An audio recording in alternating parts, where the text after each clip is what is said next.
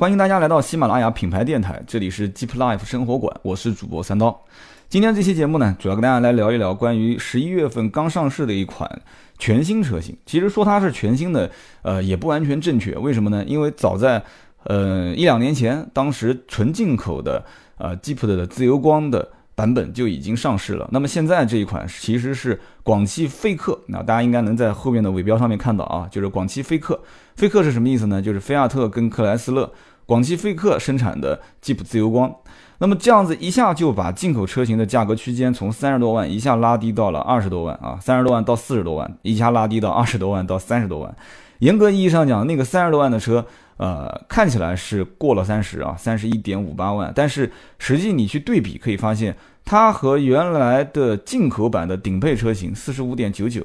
接近要拉低了将近十五万的一个价格区间啊，配置各方面还都一样，而且国内最有意思的就是当我看到配置的时候，发现。国内的配置还有所增加啊，这也是这一次我个人感觉吉普的品牌想要在呃专业级的家用 SUV 方向去打一个自己的标杆车型啊，或者说是扭转一下大家对于吉普啊吉普以及 SUV 这三个概念啊，你要知道它是吉普啊，它不是一个叫吉普的车，它是吉普这样的一个品牌以及做专业级 SUV 的这样的一个厂家的概念。想要用这样一款车型啊，以及将来之后还会看到很多，包括自由侠啊什么一系列的车型会去啊，让大家反复灌输这样的一个理念。因此，我们今天这期节目就可以好好的聊一聊 Jeep 这样的一个品牌旗下现在目前国产的啊，也是广汽菲克目前第一个国产的车型啊，Jeep 的自由光。那么 Jeep 自由光其实这款车型，我之前在很早的时候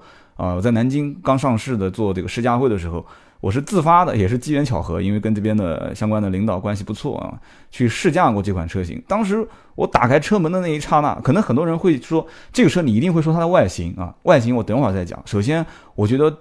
我对外形不管是怎么样造型的一些车，我都已经麻木了。本身我是做汽车的这个行业，呃，相关的一些这个经营公司，所以我对各种各样的车型见的有点多，所以已经基本麻木。而我真正的最直接的感受是，打开车门之后发现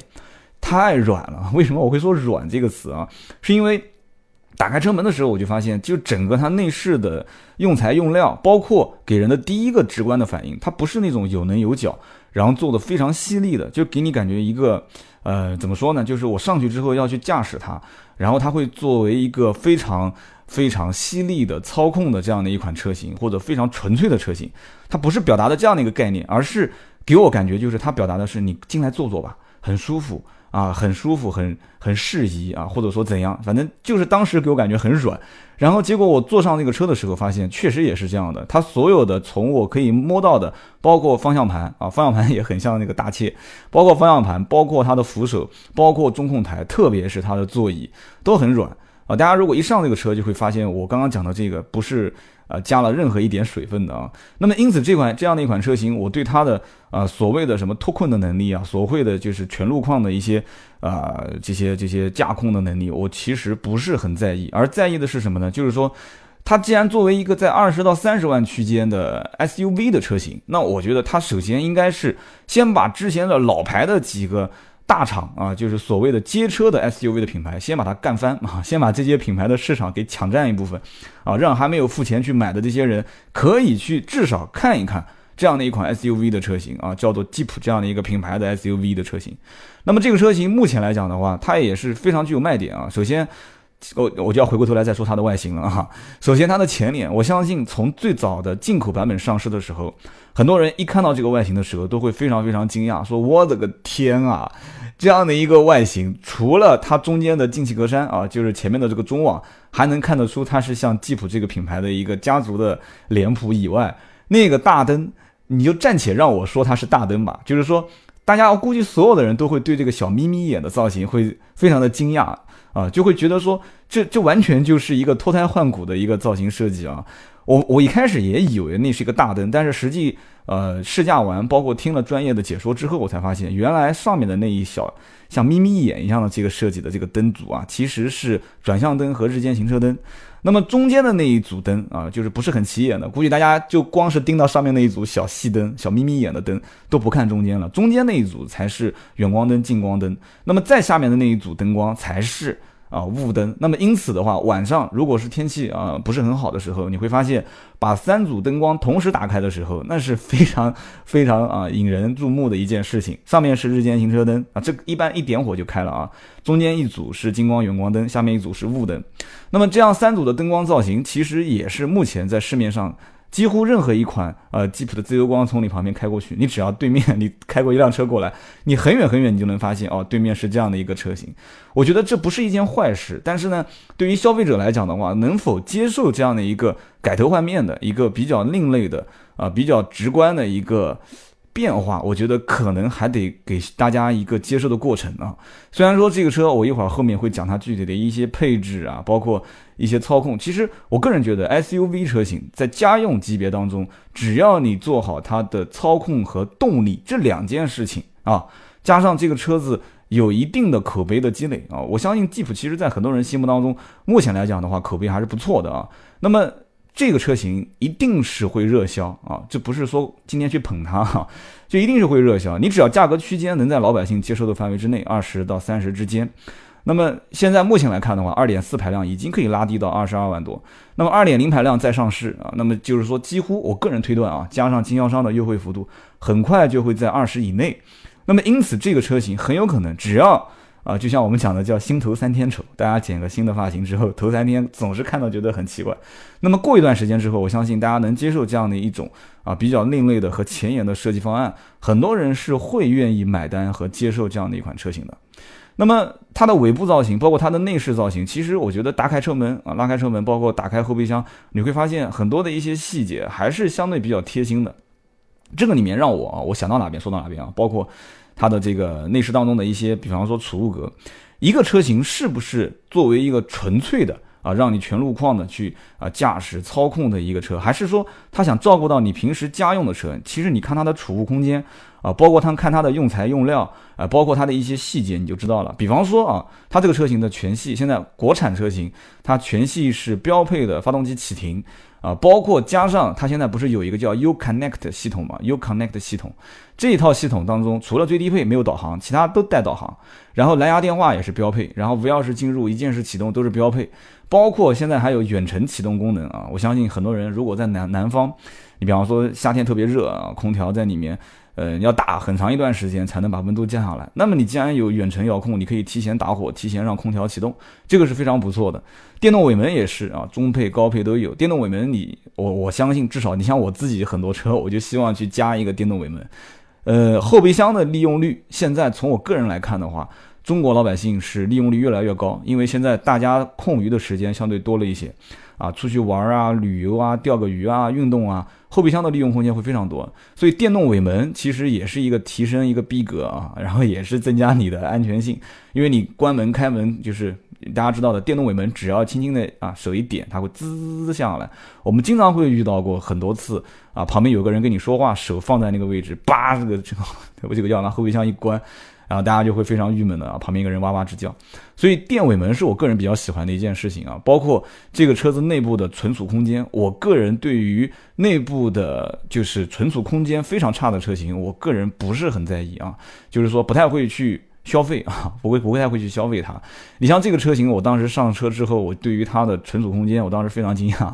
排挡杆的正前方，也就是中控台的下方；排挡杆的正后方，也就是扶手箱的下方，它都有储物格，而且这个储物格都可以放手机。你想想看，这个储物空间达到什么程度啊？然后正前方的仪表台的上方也有储物格，然后左边、右边的拉手它是封死的，也有储物格。因此这个地方基本上，你像我现在目前开的几款车型，我放手机的位置都是很很郁闷的，有的时候放在正中间它会滑掉，有的时候放在上面啊，放在下面，比方说中控的。背面啊，我有其中一款车型，它中控的背面是可以放储物的。那么我有的时候下车会忘了拿，那么放在左边，左边的这个拉拉手它是空心的，没有放放的地方。放在下面，下面的话大家知道，没有人会把手机放在门的正下方。所以说，储物空间，我觉得这个车做的也是不错。那么我为什么会提到这些小的细节？从小的细节上，你就能看出，其实吉普它想在自由光这样的一款 SUV 车型上面啊，他想去表达的就是这个 SUV 它一定是对于城市用、对于家用、对于精英白领这样的一些人士啊作为消费的主体。因此啊，作为广汽菲克目前第一款。呃，国产的 SUV 车型啊，吉普的自由光，我觉得它拉低这么大的一个价位作为国产化，然后同时又在这些细节方面啊去做一些比较用心的家用的设计，他就是想去做这样的一些人群啊，就是想做这样的一些市场，去瓜分瓜分掉目前在国内主流的一些 SUV 的品牌的啊所谓的街车的客户，所以说我们再去聊一聊它作为一个 SUV 车型专业上面的一些。呃，怎么说呢？怎么一些配备吧，应该这么讲啊。其实吉普，我相信所有的人只要说到 SUV 啊，说到专业的这种通过性全路况，大家应该都不会对它产生任何的质疑。而这样的一款车型，如果说从造型上来看，好像已经。呃，变化非常非常之大。然后拉开车门，我刚刚又讲了，它也不是那种纯粹的让你去驾控它的一种表达的意愿啊，它让你去更舒适的去驾驶，然后更多的去怎么讲呢？去营造一个家居的氛围啊。比方说，我刚刚提到的软性的材质，加上这种木纹的饰条，这都不是一个给人那种很纯粹的感觉。那么怎么办？那么老百姓去开这个车的时候，就会去，我觉得还是提议大家去试驾啊。现在应该讲全国的。吉普的呃品牌 4S 店都已经有了配备这样一款车型的试驾车，大家会发现，其实开这个车的时候啊，它我除了刚刚讲，其实方向盘跟其实大气也很像，但这个车其实在国外也是以切洛基这个名字去命名啊，所以呢，这个车子你会发现方向盘看上去很大，而且摸上去呢也很粗壮，但是开起来的感觉是很轻盈的啊，像这种转向很轻盈的感觉，在城市里面开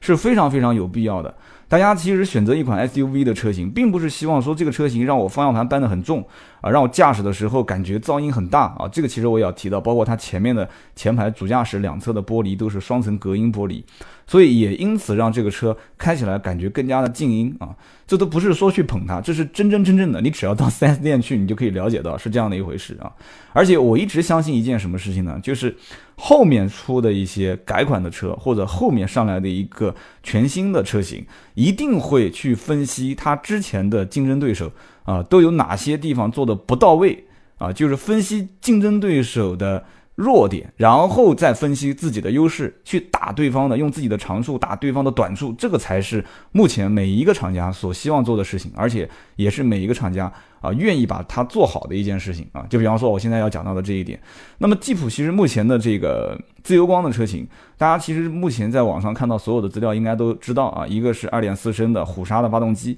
然后再加上一个九速手自一体变速箱，哎，这个就很赞了啊。估计很多人就会在讲说，我现在在买都是买到什么双离合，然后都是买到什么七速六速啊，了不得了！大家估计能看到一些品牌说有个八速变速箱。那么现在广汽菲克哈，目前这个吉普自由光的车型上市就是九速手自一体。那么九速手自一体的话，很多人可能就知道说啊，那我上网查一查，看看有没有相关这个九速变速箱的一些说法。说法有很多啊，这个算相当专业的一些说法也有，包括啊把它拆开来的一些解析图也有。但是我个人今天不想跟大家去聊，就是关于九速变速箱它的一些设计原理啊，采埃孚的这样的一个品牌，它是怎么样的一个背景？更多的，我想告诉大家的一点就是说，九速变速箱其实给大家带来的更多的是什么呢？是一个更加精细的一个齿轮比啊，或者说它更绵密的一个齿比和宽泛的一个传动比的范围啊。你要一定要说数据的话，就是它现在目前齿比是九点八，九点八倍。大家可以看一看传统的变速箱的齿轮比是多少，但是有人估计还是听不太懂，说你讲的这个齿比我不知道到底你应该是怎么去理解。那么这么去理解就可以了啊，就是说发动机跟变速箱就像我估计这个比喻不太恰当啊，就像电脑的 CPU 跟内存。那我相信电脑应该大家都大家都知道啊，就不是很很陌生。其实一个电脑性能好不好，一般首先就要看它的 CPU 啊，在 CPU 的线程有多少，有多少核，对不对？然后同时如果你的呃，内存条的赫兹啊，内存条的这个通道跟 CPU 之间没有成为一个正确的配比的话，那么依然 CPU 的性能是不能发挥到极致的啊。所以说这个时候我们就要看到变速箱跟发动机之间的配比，变速箱的齿轮为什么是越密越好啊？或者说变速箱的这个变速的档位为什么是越多越好？那么很多人其实就知道，它更多的是要让呃发动机传输出的这个动力通过变速箱去变得更加的平顺。那么我刚刚讲的就是更绵密的一个齿比，就是一二三四五六七八九，大家其实可以理解嘛，就是一段，比方说这样的一段呃路路面啊，如果分成。应该这么解释：从一楼到二楼，如果有四层台阶，那你每跨一层应该是跨多久哈？应该是要脚步要跨多大？那如果变成了九层台阶啊，先变成六层吧，然后再变成七层，然后再变成八层，然后再变成九层，现在是九层台阶。那么因此你每跨一小步都会。呃，非常的省力，而且跨起来的话，相对来讲，你也不会太感觉到说这个跨度有多大。这就是我们平时在开车过程当中会发现，如果变速箱的变速的这个档位非常少，只有四速五速，那每一次换挡的时候，人在车内会感觉到它的冲击力。然后每一次冲击的过程中，大家知道，为什么油耗会大？就是因为你在传输动力的过程当中，踩油门的时候，它可能每一次传输它都会顿挫一次，顿挫一次会增加它的摩擦系数啊，增加它的啊阻碍阻力，所以这个时候会产生一定量的啊动力损耗。这个时候你再给它补充动力的时候，油耗自然就上去了啊。那么因此，九速的手自一体变速箱在这样的一个车型里面。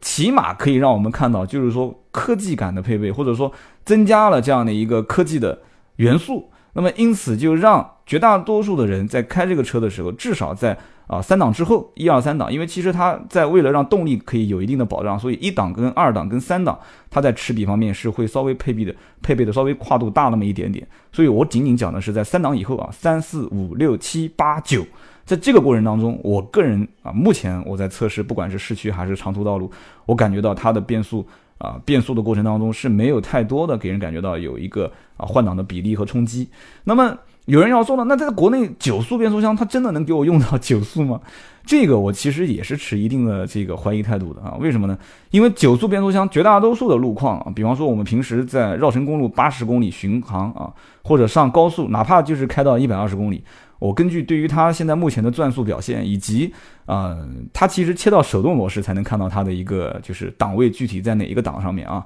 那么我在开的过程当中，我会发现它应该目前绝大多数的驾驶过程中是不会跳到九档啊。所以呢，大多数的时候估计应该在一二三四五六七啊，最多到八可能就不得了了。那么开到九档的话，可能它对于你的时速要求会有一定的要求，但是这个都不重要。这都不重要，九速变速箱更多的是让你刚刚我提到的，就是要有更绵密的一个齿轮比，让它的油耗变得更低啊，让它的这个换挡变得更加的平顺，这个才是最关键的啊。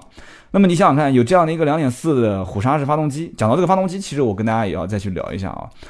其实我个人也是极力不主张，至少我个人是一定不会买带有涡轮增压的发动机的 SUV 的车型啊。为什么是这么理解？因为我个人觉得 SUV 车型当中。更多的它需要的是我刚刚前面提到的一个就是操控，一个就是动力。而动力方面，如果需要在城市去驾驶，或者说呃这样的一个就是离地间隙比较高啊，就是整个的视野包括通过性又比较好的车型，涡轮增压车型在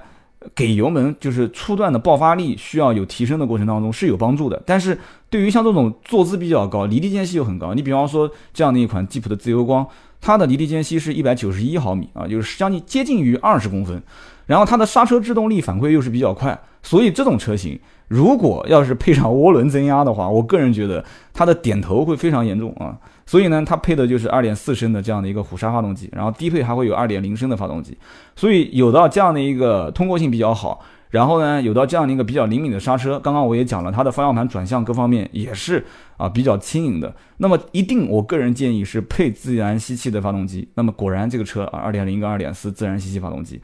那么在目前市面上看到的大多数的 SUV 的车型当中，也都是配自然吸气发动机。那么有一部分啊，特别是德系特别喜欢去配备的是涡轮增压，这就是我个人为什么在 SUV 车型当中不会不太会推荐大家去买德系啊，或者是。啊，带有涡轮增压的这样的一些车型的原因啊，这些车其实自然吸气也比较适合在野外啊，包括去适应各种各样的路况。那么这样的一款车型的发动机，目前来讲的话，它我刚刚讲的是虎鲨，其实它的亮点技术是来自于菲亚特的电控液压可变气门技术啊，就讲的有点太深奥了。但是再往后面讲的话，估计大家又听不懂了。就是它是用的采采用的是这种电磁阀替代原有的进气的凸轮轴的结构。